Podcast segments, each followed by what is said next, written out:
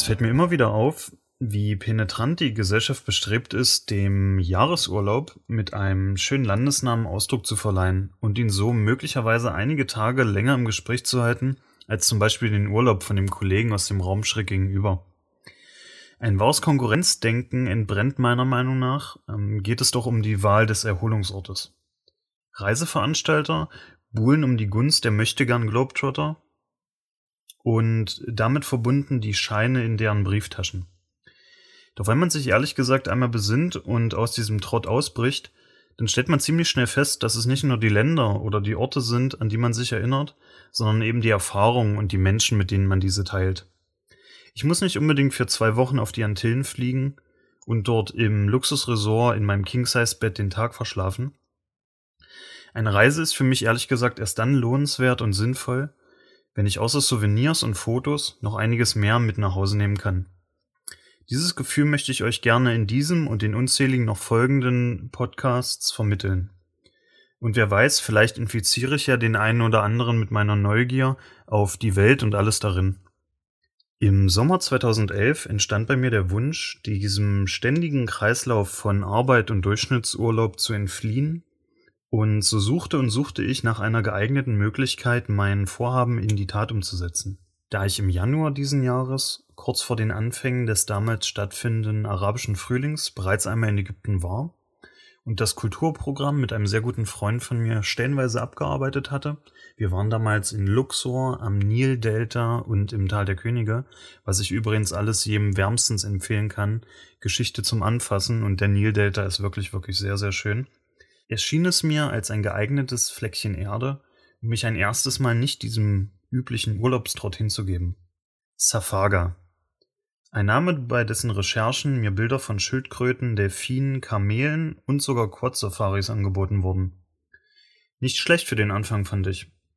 Doch wer einmal in Ägypten gewesen ist, weiß, dass jegliche sogenannte Guided Tour eine abenteuerliche Kaffeefahrt ist und die vermeintlichen Beduinen am Abend nach der Vorstellung in ihre Jeeps hinter den Dünen steigen, um zu ihren Familien in die Stadt zu fahren.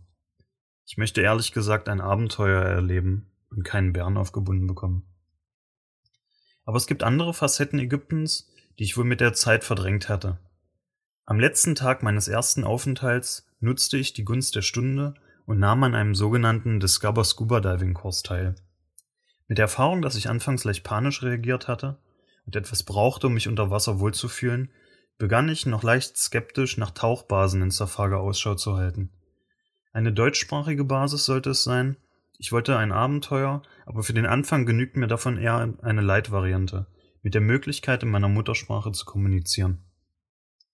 Das Orca Diving Center Safaga. Auf den Preis darf man nicht achten, wurde mir gesagt. Tauchen, es ist ein überteuertes Hobby, durfte ich mir anhören. Du legst den Atemregler nach zwei Tauchgängen doch sowieso in die Ecke und lässt es dann bleiben. Alleine reisen ist doch viel zu gefährlich. Wenn man nicht mehr drauf hat, bestärkt man mich damit nur in meinem Vorhaben und macht mir meine Entscheidung eigentlich wesentlich einfacher. Hätte man mich vor zwei Jahren gefragt, welche Hobbys ich später einmal haben würde, ich hätte im Traum nicht ans Tauchen gedacht. Aber es kommt eben oft anders und vor allem als man denkt. Mit einem kleinen Körnchen Zweifel stieg ich am 11.11.2011, das war ein verregneter, eiskalter Freitagmorgen im Spätherbst, in Berlin in den Flieger. Nach vier Stunden, Ägypten liegt eine Zeitzone hinter Deutschland, kam ich in Ogada, dem Mallorca-Ibiza-Klon des schwarzen Kontinents an. Ich will nicht zu negativ über diese Stadt reden, sie ist an sich sehr schön, aber der Touristenteil ist eben wirklich sehr befremdlich für jemanden, der individuell reisen möchte. Mir blies ein milder Wind entgegen. Es war nicht so drückend heiß wie beim letzten Besuch. Ein Vorteil? Hm, im Moment schon. Nach wenigen Minuten saß ich auch schon im Shuttle Richtung Safaga. Bloß weg aus diesem westlichen Touristen-Eldorado mit Ballermann-Ambitionen. Als die Hotelmeilen der Wüste wichen, konnte ich zum ersten Mal durchatmen und führte eine Unterhaltung mit dem Fahrer über Vor- und Nachteile der im selben Jahr stattgefundenen und immer noch stattfindenden Revolution. Ich musste feststellen, dass sich nur wenige direkt mit den Leitlinien der Aufstände identifizierten. Eine Diktatur ist sicherlich sehr einschüchternd und schwächt die eigene Meinungsbildung ungemein, was immer noch irgendwie zu spüren war. At least we're not hungry anymore, Bei solchen Aussagen fällt es einem ehrlich gesagt schwer, eine passende Antwort zu finden. Daher beschränkte ich mich auf ein zustimmendes Kopfnicken mit leichtem Lächeln. Es schien nicht überheblich rüberzukommen. Und am Hotel angekommen fand ich das vor, was ich irgendwie erwartet hatte. Wenig. Nun endlich durfte ich mich Individualtourist nennen, denn für niemanden sonst konnte diese Unterbringung gedacht sein. Ich störe mich keineswegs an Dreck, Getier oder Gerüchen. Wohl aber an offensichtlicher Geldmacherei. Die Straße runter hätte ich für 29 Euro mehr die Nacht besser geschlafen, aber nun gut, dafür war die Tauchbasis auch eben nur zehn Schritte weit weg. Und genau diese zehn Schritte unternahm ich wenig später und erhielt nach einem netten Gespräch mit der Basisleitung meine Lektüre. Ja, ihr habt richtig gehört, man muss fürs Tauchen wieder die Schulbank drücken. Meine restliche Ausrüstung und den Namen meines Tauchlehrers für diese Zeit des Kurses habe ich ebenfalls genannt bekommen und erhalten. Für den Rest des Tages hieß es Freizeit, und so erkundete ich die Umgebung, bis ich auf ein nettes kleines Restaurant aufmerksam wurde. Da ich im Nachhinein den dort angebotenen Fisch aber als unter Riffschutz stehend bezeichnen muss, war es ganz sinnvoll, dort nur dieses eine Mal diniert zu haben. Übrigens ein Tipp für zwischendurch. Wenn ihr in Ägypten essen gehen wollt und eigentlich sonst auch irgendwo anders auf der Welt und dabei bestrebt seid, Kultur und Menschen kennenzulernen, dann geht niemals in ein Restaurant, welches sich mit Reklame, Preisen und Angeboten zu sehr westlich orientiert. Mir hat es zwei Hinterhöfe weiter, tief im Wohnviertel der Ägypter, wesentlich besser geschmeckt und ich habe für das gesamte Essen weniger bezahlt als für das Wasser bei dem Halsabschneider an der Hauptstraße. Außerdem konnte ich so den Abend mit einigen Shisha-paffenden Ägyptern verbringen, die anscheinend doch nicht so wenig von Politik verstehen, von dem Thema allerdings genug Lügen gehört haben und ich denke, das kann man ihnen noch nicht wirklich verübeln. Am nächsten Morgen traf ich Eimann, meinen Tauchlehrer und Guide für diese nächsten Tage. Als Taucher musst du aufgeschlossen sein für Neues. Du musst eine gewisse Risikobereitschaft mitbringen und in heiklen Situationen Ruhe bewahren. Das und viel, viel mehr brachte mir Eimann binnen der nächsten drei Tage bei und am Nachmittag jedes dieser Kurstage ging es für 40 Minuten in die Unterwasserwelt am örtlichen Hausriff. Wieder unter Wasser atmen zu können, das ist wirklich fantastisch. Jedes Mal ist das für mich, wenn ich ins kalte Nass springe, ein neues Erlebnis. Es bietet einem die Möglichkeit, ganz in Ruhe einen Blick auf den kleinen Flötenfisch zu werfen, ohne danach in panischer Angst, man könne ja ertrinken, wieder aufzutauchen und nach Luft dringen zu müssen. Ruhe ist überhaupt das Stichwort. Denn davon bekommt man im tiefen Blau mehr als genug mit. Und mit Ruhe ging es dann noch am vierten Tag das erste Mal ins Freiwasser. 18 Meter tief. Schon ein ganz schönes Stück und auch das Maximum, was ich als Open Water Diver tauchen darf. Ich hatte mich bewusst für eine Ausbildung am Roten Meer entschieden, denn irgendwie kann ich mich nicht zurecht damit anfreunden, in kalten heimischen Gewässern bei 5 Meter Sichtweite und meinem Buddy an der Hand zu tauchen. Mir wurde sogar davon berichtet, dass es teilweise zu Abbrüchen von Tauchgängen gekommen ist weil die Teilnehmer des Tauchgangs die gut 30 Meter Sichtweite im Roten Meer nicht gewohnt waren und in den stellenweise doch sehr schroffen Canyons schlichtweg Höhenangst bekommen haben. Als Person, die selber einen gewissen Höhenrespekt hat, kann ich da allerdings nur drüber lachen und das beruhigt verneinen.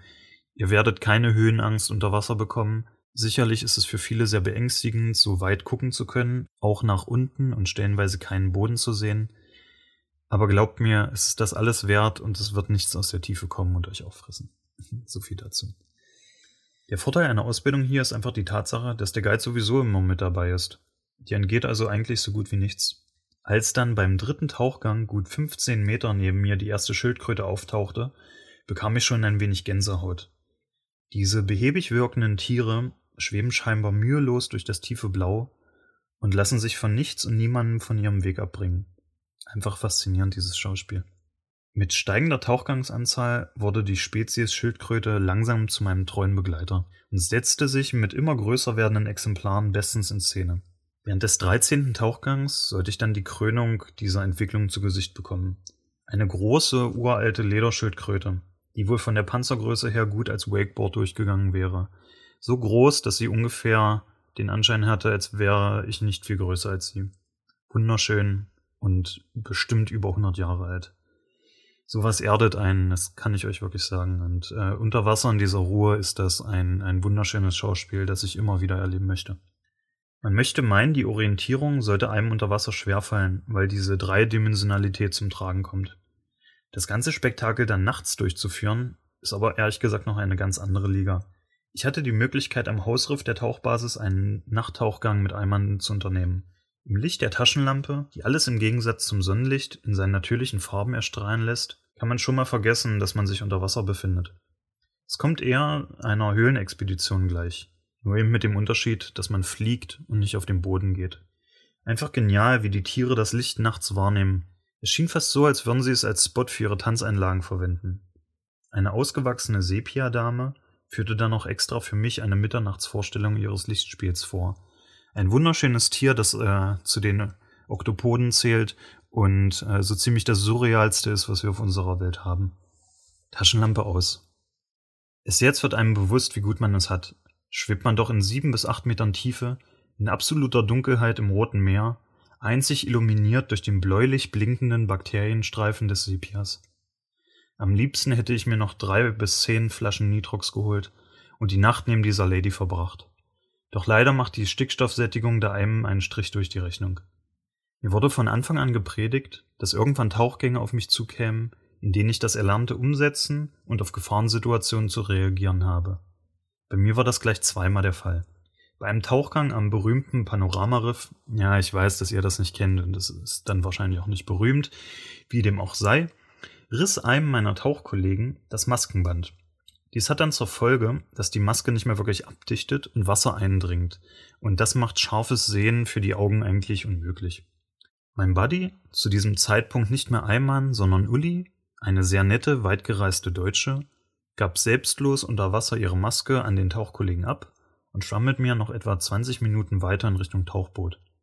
Man bedenke, in 12 bis 15 Metern Tiefe ohne Maske zu tauchen, das bedeutet beim kleinsten Atemreflex durch die Nase Wasser zu schlucken und den Fisch, der einen halben Meter vor dir ist, nicht mehr wirklich als Fisch wahrzunehmen, sondern eher als schwarzen Fleck, weil einem dauerhaft Salzwasser in den Augen brennt und das das Sehen einfach unmöglich macht. Ich habe dann, als es ihr zu viel war, die Rettungsboje gesetzt, sodass uns ein Zodiac, das ist so ein kleines einmotoriges Schlauchboot, uns abholen konnte. Dabei war es ganz schön herausfordernd, das quasi alleine zu machen für zwei Leute die Anzeigen im Blick zu behalten, denn die Anzeige des Tauchcomputers ohne Maske abzulesen, das war ziemlich unmöglich für Uli. Und Rettungsboje setzen, das, äh, ja, für einen Tauchanfänger ist das auf jeden Fall ähm, genug Adrenalin für einen Tauchgang. Der zweite Fall von, ja, Gefahrensituationen, möchte ich es mal sagen, war mein allerletzter Tauchgang. Es war mittlerweile relativ kalt die See hatte sich im Verlauf der letzten Tage kontinuierlich auf 19 Grad heruntergekühlt. Immer noch relativ warm, aber in Kombination mit dem Wind an der Oberfläche und der Tauchtiefe während des Tauchgangs war es einfach nur ekelhaft kalt. Während dieses Tauchgangs hatte ich auch eine spontane Begegnung mit einer nachtschwarzen Moräne, die aus ihrem Versteck in einer großen Kopfkoralle hervorgeschossen kam. Als ich gerade über diese abtauchte und somit kopfüber in Richtung Grund tauchend plötzlich dieses Tier vor mir aus einem Spalt dieser Kopfkoralle herausschoss. Ziemlich angsteinflößend und äh, in dem Moment sehr erschreckend. Wenn man aber bedenkt, dass Moränen eigentlich auch nur ja, äh, Tiere jagen, die kleiner sind als sie und du definitiv immer größer bist als die Moräne, ist es an sich gar nicht so gefährlich gewesen. Nach kurzem Augenkontakt und einem leichten Schock meinerseits verkroch sich die Moräne wieder.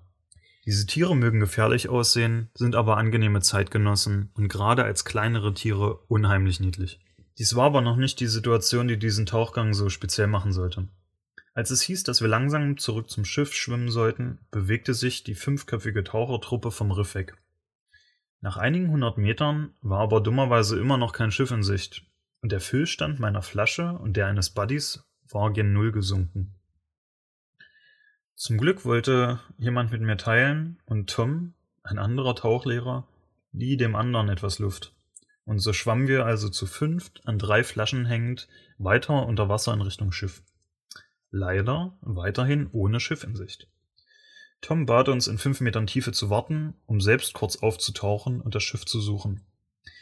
An der Oberfläche angekommen, winkte er uns dann zu sich nach oben und nach einem umfassenden 360-Grad-Schwenker sah auch ich unsere Mitfahrgelegenheit, gut einen halben Kilometer weiter westlich. Das Problem war wohl eine falsche Route vom Riff weg. Ist auch nicht schlimm, passiert, solange man sich wieder zurückfindet. Als der Fahrer des Zodiac äh, uns abholen kam, musste der nur leider feststellen, dass wir einer zu viel waren, um in diesem Boot Platz zu nehmen. Was wäre aber ein Abenteuerurlaub ohne Improvisation? Also ließ der Zodiac-Fahrer ein Seil aus dem Boot herab und sagte uns, dass wir uns festhalten sollten. Ihr könnt euch gar nicht vorstellen, wie cool es ist, in einem Tauchanzug mit Tauchequipment auf dem Rücken sich an einem Schiffstau festzuhalten, während ein Zodiac, das übrigens sehr viel Power hat für so ein kleines Boot, über die Wellen schießt und sich fünf Taucher an diesem Seil festhalten, während sie über die Wellendünen drüber springen und ich teilweise einfach an einem Seil hängend in der Luft war. Ja, es ist, war schon sehr cool. Könnte man auch als Freizeitaktivität anbieten. Insgesamt durfte ich nach gut acht Tauchtagen 14 bescheinigte Freiwassertauchgänge in meinem Logbuch verzeichnen und erinnere mich jetzt noch jederzeit gern an jeden einzelnen davon zurück. Die Fauna des Roten Meeres ist einfach überwältigend. Man findet so ziemlich jede Schwarmfischart, Schildkröten, Oktopoden, Sepien, Kugelfische und auch mit etwas Glück Delfine vor. Dieses letzte Erlebnis blieb mir aber leider verwehrt, dachte sich die 30 Tiere umfassende Delfinschule doch, dass sie abhauen müssten, als ich schon ins Wasser gesprungen war, um bei ihnen zu sein. Naja, beim nächsten Mal vielleicht.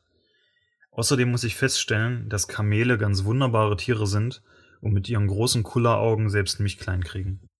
Nach zehn spannenden Tagen hieß es für mich wieder Richtung Europa zu fliegen. Ich verbrachte die letzten Stunden mit Chillen am Strand schaute der Sonne zu und traf dann am Flughafen kurz vor dem Abflug eine Truppe Taucher von meiner Basis wieder, mit denen ich die Zeit vor dem Flug totschlagen konnte.